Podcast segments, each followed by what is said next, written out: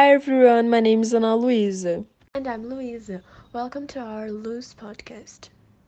How are you doing, Luisa? I'm fine, thanks. And you? I'm doing great too. Are you excited about the topic of our podcast today? Of course, I love talking about my experience as a language learner. What about you? Totally, you know, I have recently noticed that I can actually understand most things I read in English, so I decided to buy a book and I've been able to understand it quite well so far. I also noticed that I have been watching some films in English and I could also understand most of it. Well, we kind of already introduced the topic, right? Yes, today we are going to share with you different activities we do in our English classes and how much we think we are learning. We would love to hear about your experience too. So if you have something nice to share about this topic, send us a DM on our Instagram account. Going back to the podcast, I have to confess that when I first started learning English, I didn't have enough willpower.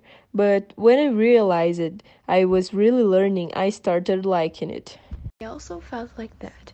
But in my case, when I really began to understand the language, I felt more assimilated to English, not only in class, but also by watching films and listening to music. I think we could talk a little bit about some of the activities we do in class.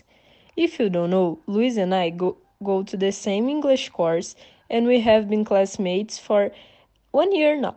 That is something we love about it. That is in our classes, we prepare a lot of presentations about various topics. The presentations are basically formed by the slides and the explanation.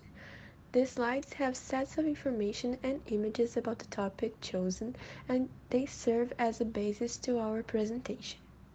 Do you have a favorite one? I guess it was the one I made about art. We chose an artist to talk about, and if I'm not mistaken, my presentation was about Monet. It was a really interesting presentation indeed. Thanks. We can't forget our book reports.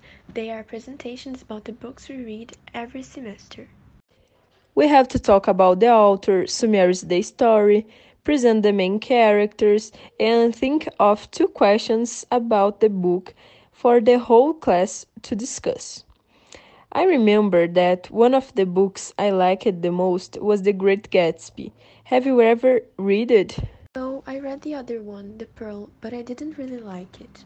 A competition that always unites the classmates is the spelling bee.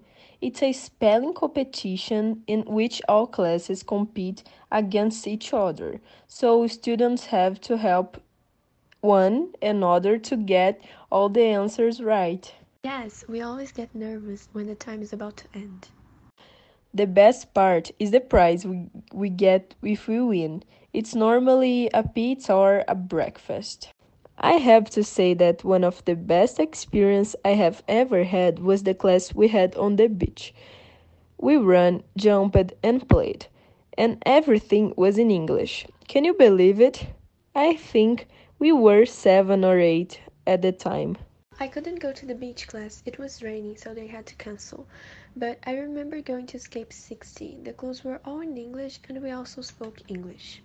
Oh, Escape 60 was great. It's a place where we used to go before the pandemic to celebrate Halloween. I remember everybody was screaming the possible clues to escape the room. To finish, we have to mention the talent show. All year end, we take part in a drama presentation. Most of the performances include music and dialogue, but in some of them we only sing or dance. Last year, because of the pandemic, I recorded myself saying all the lines and the chorus put it together and presented it on YouTube. It was quite difficult, but it, I had a lot of fun doing it. So many good memories, don't you think? That's it for today. Thank you for being with us. We hope you liked today's podcast. If you like it, don't forget to subscribe. See you on the next episode. Bye. Bye bye.